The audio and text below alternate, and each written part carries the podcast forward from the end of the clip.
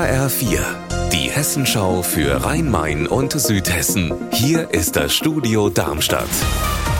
Mit Mike Markloff. Hallo.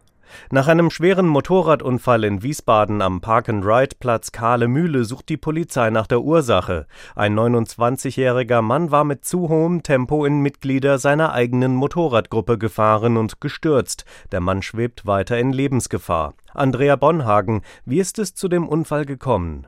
Es ist kurz nach acht gestern Abend. Die Gruppe will aufbrechen zu einer kleinen Tour in den Rheingau.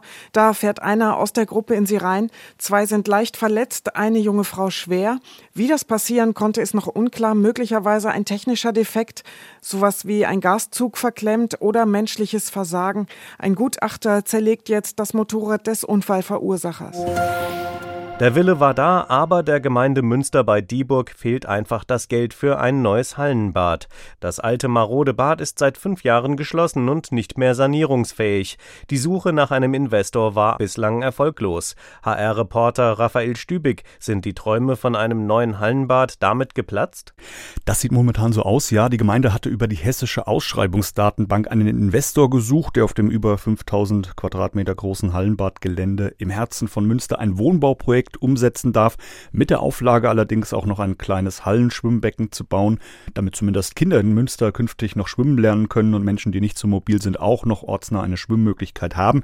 Aber es gab keinen einzigen Interessenten und einen anderen Plan gibt es momentan nicht. Daher nur noch das Prinzip Hoffnung.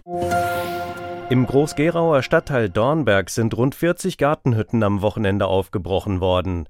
HR4-Reporterin Marie-Katharin Fromm, gibt's schon eine Spur, wer dahinter steckt? Die Polizei hat einen Verdächtigen auf frischer Tat ertappt. Die Beamten sind nämlich angerückt, als Zeugen die zweite Einbruchsserie melden und entdecken dann tatsächlich in einer der aufgebrochenen Gartenhütten einen schlafenden Mann. Der könnte für die Einbrüche verantwortlich sein. Er kommt aus dem Kreis Groß-Gerau und wird jetzt vernommen. Wenn er dahinter steckt, muss er sich für besonders schweren Diebstahl verantworten.